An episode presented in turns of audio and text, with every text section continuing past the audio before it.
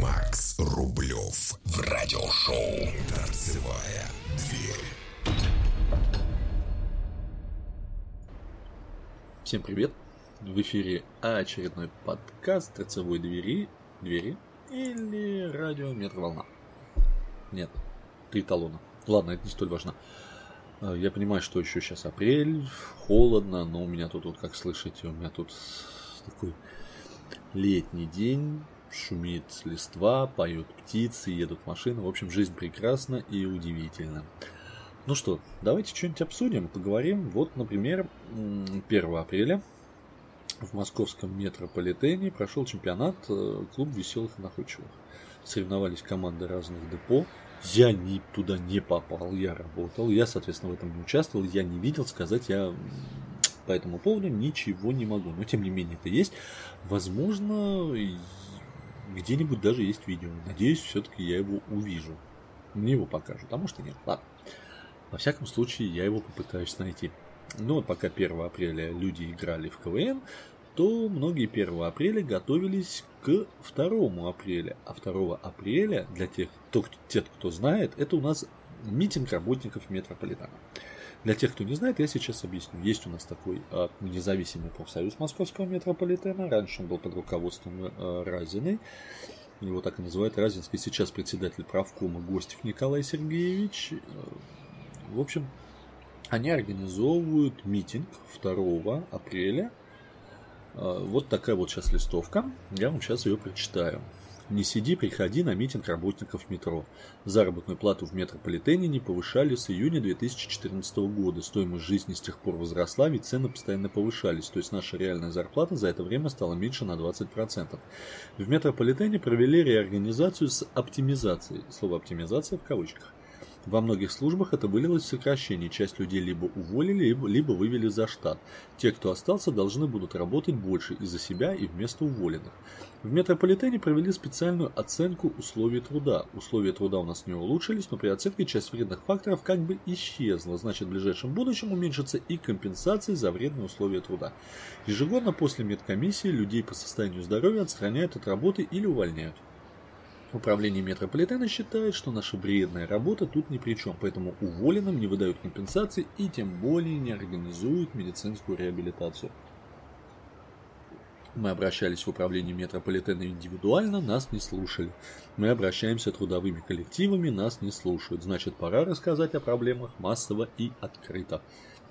Расскажи коллегам и выходи с нами на митинг за повышение заработной платы, против сокращения за сохранение рабочих мест, против отмены вредности, за реабилитацию и компенсацию при потере здоровья, против самодурства начальства. 2 апреля в 11 часов Краснопресненская застава рядом со станцией метро улица 1905 года. Митинг согласован с мэрией Москвы. Ну и данные, как связаться. То есть это председатель правкома Гостев Николай Сергеевич и Шеляков Василий Алексеевич, профсоюз работников ГУП Московский метрополитен. Ну что я по этому поводу могу сказать? Да, зарплату не повышали, но тем не менее, как сие не печально, эти вопросы явно не к руководству московского метрополитена. Прошли те светлые времена, когда нам повышала зарплату метро, сейчас нашей зарплатой заведует город и руководство метрополитена выходит в город, к городу с просьбой поднять работникам зарплату, а город говорит, ребята, извините, вы и так неплохо получаете, денег нет, welcome, Зар- повышения зарплат не будет. В общем, крутись как хочешь. И по этому поводу могу сказать, что представители профсоюза московского метрополитена, то есть официального профсоюза, не будут принимать участие в митинге 2 апреля. Это нам сообщает ТАСС. Мероприятие организовано альтернативным профсоюзом работникам метро, насчитывающим 38 человек. Об этом сегодня сообщил ТАСС председатель профсоюза московского метрополитена Николай Никольский. Представители профсоюза московского метрополитена, насчитывающего 39 тысяч работников метро, принимать участие в митинге не будут. Предстоящее мероприятие организовано альтернативным профсоюзом работников метро, в который входят 38 человек, сказал он, отметив, что митинг никак не повлияет на график работы метро в день. Никольский пояснил, что участники предстоящего мероприятия составили ряд жалоб на условия труда. Уровень заработной платы в метрополитене выше среднего в столице. Средняя зарплата в столичном метро составляет 65 тысяч рублей, что на 5 тысяч рублей 8% больше средней зарплаты по всей Москве и на 33 тысячи рублей больше среднего дохода по России. За последние три года средний уровень оплаты труда только рос. Так, к примеру, средняя зарплата машинистов метро составляет более 92 тысяч рублей, а средняя зарплата слесаря более 97 тысяч рублей, пояснил он. Отсутствие... Ой, простите. Отсутствие индексации зарплаты было компенсировано сохранением премиальных выплат. В отличие от большинства предприятий, в московском метрополитене была сохранена 13-я зарплата. Все выплаты проходят без задержек, стабильный в установленный срок. Условия труда работников московского метро систематически улучшаются, рабочее пространство становится более комфортабельным и опциональным. Обновляется техническая база, устанавливается кондиционер, добавил Никольский. Он также отметил, что большое внимание в метро уделяется здоровью сотрудников. Для укрепления иммунитета работники метрополитена регулярно направляются на профилактические процедуры и отдых в специальный оздоровительный комплекс, расположенный в Подмосковье. Также работники могут отдохнуть в санаториях, в санаториях и домах отдыха как в нашем регионе, так и на Черноморском побережье, подчеркнул Никольский. Ранее в некоторых СМИ появилась информация, что 2 апреля на площади Краснопресненской заставы пройдет митинг работников московского метрополитена, где работники столичной подземки намерены поднять вопросы некомпетентности сотрудников администрации и службы безопасности метро. Вот, кстати, по поводу на Черноморском побережье, да, это заключили договор, а, по-моему, с РЖД, вот там есть, так, как они, комната отдыха, что ли, вот именно, по-моему, в городе Сочи. То есть, да, там можно съездить, отдохнуть. Я, если честно, условий не знаю, но тем не менее это реально есть. Но если это есть, то почему бы и нет? Условия точно, точно скажу, я не, вернее, точно не знаю, сколько это стоит. Ну, понятно, что, а может, понятно. В общем, надо посмотреть. Даже сейчас ничего сказать по этому поводу, к сожалению, не могу. Так, а мы переходим дальше. В метро Санкт-Петербурга запустят вагон, запустят вагон-библиотеку. Это новость от 1 апреля, поэтому не скажу, правда это или нет. Петербургском метро на три месяца запустят литературный состав. Он начнет курсировать в конце апреля. Запуск приурочит ко дню книги авторского права. По замыслу авторов вагоны состава оформят в виде библиотеки. Прямо там можно будет обменяться мнениями о прочитанных произведениях, скачать книги из интернета. Таким образом, городские власти хотят сделать популярнее чтение и обратить внимание на охрану авторских прав. Аналогичный проект уже запустили в Москве. В столице его назвали «Читающей Москвой». Это нам сообщил телеканал Санкт-Петербург. Ну, я думаю, что, в принципе, это правда. Ну, отлично, отлично. Вообще, мне очень нравятся вот такие тематические поезда, как «Читающая Москва». Я уже говорил, что собираются к дню космонавтики запустить еще один тематический поезд, посвященный космосу, и мы никто не знаем, где будет ходить этот сквозной состав весь. Так, мы абсолютно никто не знает, но тем не менее вагон-библиотека, и это замечательно. Как только запустят, посмотрим. Покопаюсь по питерским пабликам, сообществам и надеюсь найти фотографии. Так, вот э, комсомольская правда. Агенты-невидимки в метро вычисляют террористов по походке. М-м-м. Тоже, кстати, от 1 апреля после взрыва в Париже и Брюсселе всем стало ясно, европейские спецслужбы фактически проморгали террористов. И многие тут же задались вопросом, а как обстоит дело с безопасностью России? У нас ведь тоже взрывы в метро, в аэропортах. Сделаны ли выводы? В аэропортах. Спецкор комсомолки лично убедился, что, по крайней мере, в метро Москвы за безопасность взялись серьезно. Там появились незаметные постороннему взгляду и неизвестные до сих пор широкой публике армия спецов, которые выявляет потенциальных террористов еще на подходе к подземке. С этой новой службой невидимка я столкнулся случайно. Возвращался из командировки с травматическим пистолетом. Легально оформленное оружие у меня было в кобуре на поясе под пуховиком, вроде никому не заметно. На станции метро Арбатская мужчина в синей накидке вежливо поманил меня рукой. «Где ваш пистолет?» – спросил он абсолютно спокойно. «Тут», – ответил я бескураженно, хлопая себя по поясу. Достал разрешение на травматику, чтобы тьфу-тьфу не вышло недоразумение. Боковым зрением заметил, как по сторонам уже выросли сотрудники полиции с оружием. А потом и сам пистолет. Патронов в патроннике нет. Вынул я обойму показал патронник. За это время мужчина в синем успел выписать данные моего разрешения для, на ствол. Для отчета, успокоил он меня. А как вы заметили оружие? По сигналу рамки? Нет, это профессионально. Я раньше в московском УГРО работал. Оружейную смазку за верстучую. А если серьезно? Вы когда шагаете, руку чуть в сторону держите, чтобы рукав не терся. Если вы так годик с кобурой побегаете, потом даже без пистолета привычка останется. Выходит, вы не на рамку смотрели, а на мою походку, когда спрашивают, где пистолет, даже не были уверены, есть ли он у меня? Чтобы было ясно, какие у вас намерения и знать, как себя с вами вести. Вы сюда сами пришли служить? Нет, после увольнения из МВД предложили работу в отделе кадров. Мой сослуживец, например, работает в Домодедово. Как я потом выяснил, в московскую подземку ежедневно спускаются на смену более 2000 сотрудников службы безопасности. Чаще всего это мужчины от 40 до 50 лет, которым надоело сидеть без дела на пенсии. От экрана на пенсию обычно выходят сотрудники силовых ведомств. За их службой корреспондент комсомолки понаблюдал на одной из станций за Москворецкой линии. Кажется, что рядом с рамками никого нет, двое сотрудников безопасности изредка выходят в вестибюль из какой-то двери. Заглянул за нее якобы в поисках туалета, а за дверью комната с монитором, за ними бдит дежурный. Ему даже не надо выходить из комнаты, объяснил один из инспекторов, которому пришлось сказать, что устраиваются на работу то под на соседней ветке. О срабатывании сигнала на рамке он сообщит по внутренней связи сотрудникам полиции. Все четко налажено, как в карауле. Тут иногда друг другу информацию кивком головы передаем или взглядом. А если террористов несколько? С платформы может прибежать наряд полиции. Да и как тут скроешься? Внизу видеокамеры, в тоннелях и даже на путях датчики. Помните, недавно женщина упала на пути, полицейский успел прибежать до прихода поезда? Вот вам и пример реагирования. А если подозреваемая женщина, как вы собираетесь ее досматривать? На каждой станции есть сотрудница полиции, которая имеет право это сделать в отдельной комнате. Ну и, в общем, тут куча-куча вопросов. Сейчас что-нибудь еще поищем. А если вообще от этих рамок толк? Вспомните, на вокзале в Волгограде шахидка взорвала себя как раз у рамок металлоискателя. На рок-фестивале «Крылья» террористы, заметив серьезное усиление охраны, взорвали прямо у билетной кассы над Тушинский аэродром. Почему в августе 2004-го смертница хотела пройти на станцию метро Рижская, но потом передумала? Увидела полицейских? Да, те дежурили на входе. Один из них заметил странную реакцию пассажирки, подошел к ней, стал задавать вопросы, которые вывели из себя шахидку. Она привела взрывчатку в действие в метро и не в подземке, где в замкнутом пространстве погибших было бы значительно более, больше. Господи. Сейчас, глоток чай сделаю. Ну, тут, я говорю, тут огромный такой очень вопросов.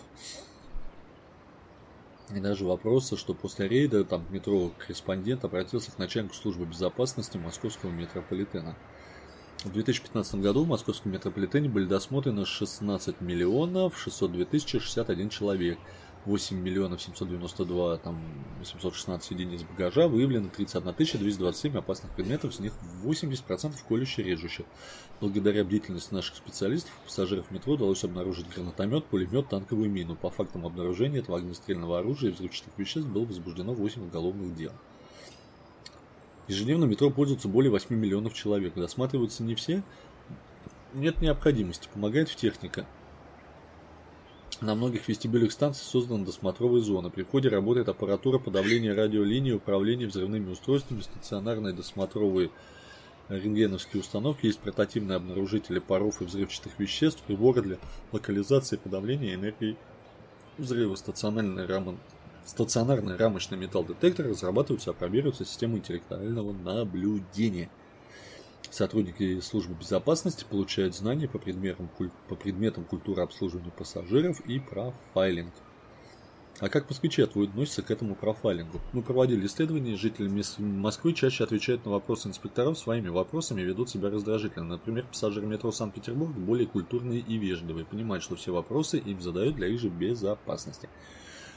В общем, в «Комсомольской правде» вы можете прочитать эту статью целиком. Называется «Агенты-невидимки в метро вычисляют террористов по походке». А сегодня же вообще у нас 1 апреля. Вот 1 апреля не обошлось без шуток в соцсетях. Сегодня в интернете появилось фото стены на станции метро Арбатская, где якобы обвалилась штукатурка и появилась скрывающаяся под ней часть поноса с изображением Сталина. Как сообщает ТАСС, это чистой воды утка, стена вестибюля станции не повреждена. Кстати, это был реально отличная шутка, просто замечательная.